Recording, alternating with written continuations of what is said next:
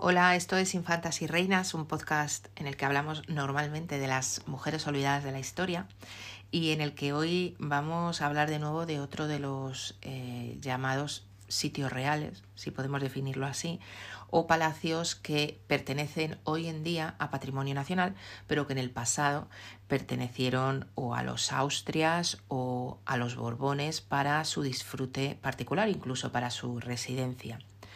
En el episodio de hoy vamos a hablar del Palacio de Río Frío, que se encuentra muy cerca del de la Granja, del que ya hablamos hace tiempo y que quizás es uno de los palacios más desconocidos para el público en general de los que podemos disfrutar en España.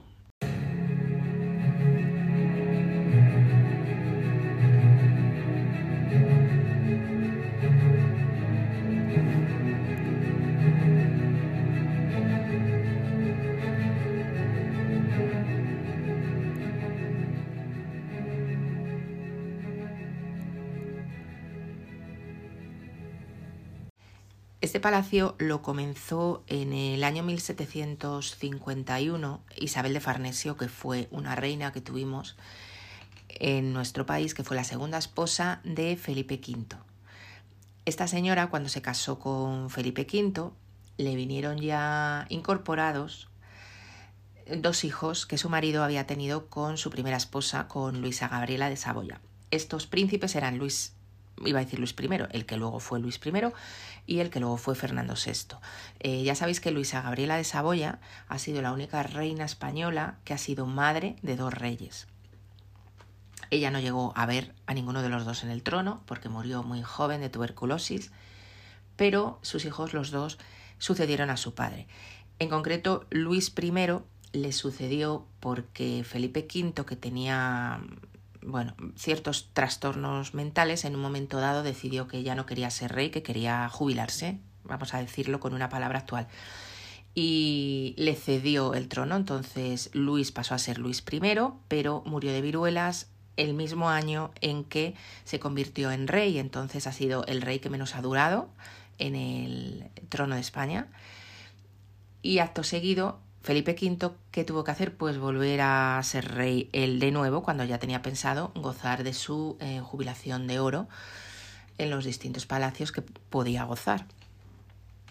Una vez que Felipe V finalmente muere, entonces sí que le sucede su segundo hijo, Fernando VI. Isabel de Farnesio, que era la viuda de Felipe V, pues no se llevó muy bien con Fernando VI, que era mm, el hijo de su marido, y con el que había ciertas rencillas porque era una señora que se metía mucho en temas políticos y Fernando VI le dijo, mira, mm, mejor que te vayas. Y esta señora, Farnesio, que era de armas tomar, pues decidió alejarse de la corte, tampoco demasiado, porque la corte en aquel momento casi siempre estaba en la granja y había un coto de caza allí cercano en, un lugar que se llama Río Frío y allí decidió em, hacer un palacio para ella. Río Frío, que es el paraje en el que está este palacio y del que toma el nombre, se encuentra en Segovia, que es una provincia de la Comunidad de Castilla y León, bastante cercana a Madrid, de hecho linda con Madrid. Y Río Frío pertenece eh, al Real Sitio de San Ildefonso, que es donde está la granja de San Ildefonso. Entonces están en el mismo municipio, está muy cerquita. Y actualmente, como os decía al principio, pertenece a Patrimonio Nacional, que es el que gestiona este tipo de propiedades que han venido heredadas de los diversos reyes. O sea, eh, este palacio, igual que los demás, no son propiedad de los reyes actuales, sino que son propiedad de Patrimonio Nacional, están abiertos a todo el público y se pueden visitar. Este también se puede visitar. Una de las cosas que a mí por lo menos me llama más la atención de Río Frío es que está en una especie, os diría, de promontorio, es decir, cuando lo ves desde lejos, parece una residencia inglesa típica, noble, como la que puede aparecer en algunas series de televisión y además el primer impacto eh, llama la atención porque la piedra es de color eh, rosado y las ventanas cuando están abiertas tienen un color como verde agua. Bueno, es un color y un, un conjunto de cromático que llama un poco la atención, sobre todo en palacios aquí en España. Tiene un estilo parecido algunos palacios que se ven, por ejemplo, en Florencia, ese estilo florentino, mm, que tiende a lo horizontal. Y, y, en realidad se dice que el arquitecto, el arquitecto que, que contrató Farnesio para que hiciera este palacio fue Raballo. Y Raballo en principio parece que se inspiró un poco en, en, el Palacio Real. El Palacio Real de Madrid estaba prácticamente nuevo. Os recuerdo que el Alcázar, el viejo Alcázar, se quemó en el año 1734 y a partir de ahí quedó reducido prácticamente a cenizas, demolieron el resto, lo que quedara, y construyeron el Palacio Real. Y ahora estamos hablando del año 1751, es decir, que realmente estaba casi recién estrenado el Palacio Real. Y parece que este arquitecto un poco se fijó en ese Palacio Real para hacer este otro palacio.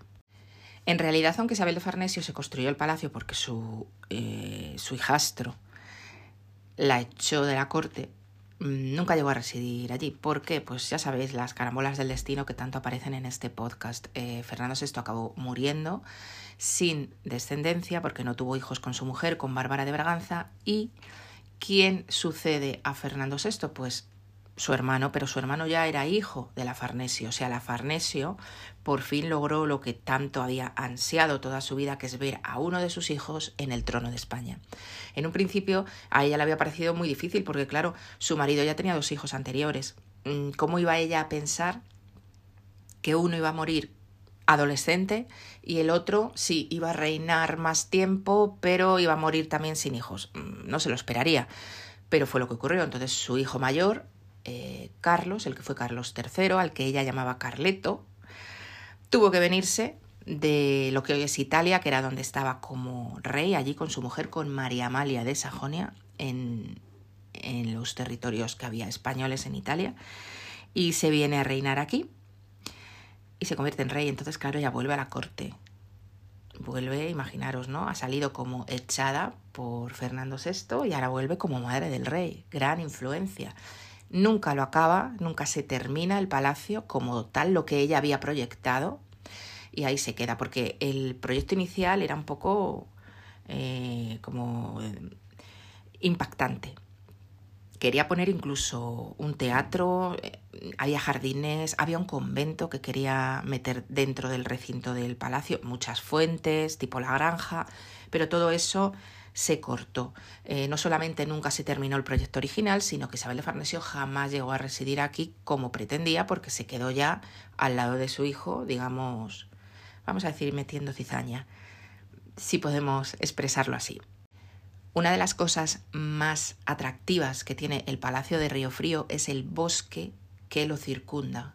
Es un bosque enorme, tiene aproximadamente unas 700 hectáreas, una riqueza cinegética tremenda, porque además eh, se ha utilizado a partir del, momento en que se, se, construyó, sobre todo se ha utilizado como palacio para ir de caza en la zona, era para lo que lo utilizaban. De hecho, actualmente hay un museo de la caza dentro del, dentro del palacio. Como residencia habitual ya hemos dicho que Farnesio nunca la utilizó. Sí que la han utilizado algunos reyes posteriores, pero de una forma un poco circunstancial. Por ejemplo, el marido de Isabel II, Francisco de Asís, como ese matrimonio era, ya sabéis, tan extraño, mm, y vivían un poco medio separados y se dice incluso pues que Francisco de Asís eh, que era homosexual tenía una pareja y que eso se sabía en la corte y él tenía su vida con esa pareja. Eh, sí que residió aquí en temporadas. De hecho yo he encontrado algunos artículos en los que dicen que con esa pareja vivía allí en Río Frío.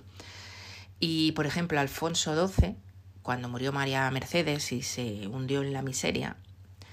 Eh, ya hablaremos de María de las Mercedes, que a día de hoy no tenemos todavía ningún capítulo, y ya hablaremos también de que esa historia eh, ha sido un poco romantizada, ¿no? Porque yo no dudo que Alfonso XII no estuviera súper enamorado de María de las Mercedes, pero él tenía su vida fuera de palacio y sus amantes y sus cosas. Y de hecho se sabe que ella lo sabía y que sufrió mucho por este tema. Bueno, pero cuando ella muere realmente se encuentra fatal y se viene aquí un poco a pasar el duelo a, a Río Frío. Son los, los únicos integrantes de las familias reales posteriores a Farnesio que han estado en el palacio habitándolo de una forma más o menos regular. Bueno, como os decía antes, eh, debido a esa riqueza en cuanto a caza, riqueza cinegética alrededor del palacio y que este fue en gran medida el uso que se le dio durante mucho tiempo. Hay un museo de caza, de la caza dentro del, del palacio. Eh, tanto los austres como los borbones han sido muy aficionados a cazar. Para ellos además era una actividad física como tal. Daos cuenta que no había gimnasios, no había piscinas, no había cintas de correr en palacio, ni elípticas, ni todas esas cosas que tenemos ahora. Entonces, ¿qué manera tenían de hacer ejercicio? Pues fundamentalmente esta, se iban a cazar, se iban varios días a cazar y andaban por el monte y esa era su, su forma de hacer ejercicio, ¿no? Y además era una actividad muy social, una actividad eh, cortesana social. ¿Qué más cosas se pueden ver en este, en este palacio? Mm, por supuesto, la vista desde fuera ya me parece a mí eh, importante de ver, interesante de ver. Mm, hay una serie española histórica que se llama La cocinera de Castamar que utilizó los exteriores para rodar algunas de sus imágenes eh, que luego incorporaron a la serie. Entonces, si habéis visto la serie, veréis cómo suena algo de por allí. Pero luego dentro, como os digo, hay el Museo de Caza. Y fundamentalmente, aunque mm, se dice que tiene un estilo austero y sobrio, a mí personalmente mm, no me lo parece. Por fuera sí os digo que se asemeja o a mí me recuerda a los palacios que puedes ver en Florencia, de ese estilo, pero por dentro la decoración es totalmente inglesa, en mi modesta opinión. Tiene muchísimo colorido, tiene un color precioso las habitaciones, las paredes, las cortinas, los muebles. Mm, os van a enseñar, bueno, enseñan varias zonas, eh, la capilla, el despacho de Alfonso XII y su dormitorio, también el dormitorio de Francisco de Asís. Hay muchas pinturas, muchos cuadros, algunos se trajeron del Museo del Prado. Y vais a encontrar, por ejemplo, la habitación, hay una habitación que es eh, donde se jugaba al billar, esa es, como os digo, totalmente inglesa, eh, con una decoración muy británica. Luego hay otra habitación que tiene todas las eh, paredes enteladas en un tono como verde y las mm, cortinas eh, son azules. Eso me recuerda a mí a palacios que hay en, en Baviera, en Múnich. es una decoración muy parecida. Eh, por otra parte del palacio encontraréis que los colores son como más pasteles, que son eh, un rosa pálido, un verde pálido, también con las paredes o enteladas o empapeladas, pero con estos motivos, bueno, lo que os decía antes, eh, muy ingleses, ¿no? Mm, hay otra habitación, por ejemplo, que tiene toda la pared en azulón y y las cortinas en amarillo. Eh, a mí me parece que es una, una, experiencia, el ir a ver el palacio, es una experiencia para los sentidos fundamentalmente, porque luego realmente dentro tampoco tiene nada que nos pueda llamar la atención como, como puede ser en otros palacios que hay como más variedad de cosas que ver, ¿no? Sí que tiene, como os digo, muchas pinturas y lo tienen muy, mm, iba a decir muy bien arregladito, lo tienen muy bonito, muy presentable y yo creo que es una, buena opción para visitar eh, cerca de Madrid, porque realmente Segovia está a pocos kilómetros de Madrid, se puede ir y venir en el día e incluso se pueden hacer las dos visitas juntas, la de la impresionante granja de San Ildefonso y su pequeño hermano, el Palacio de Río Frío.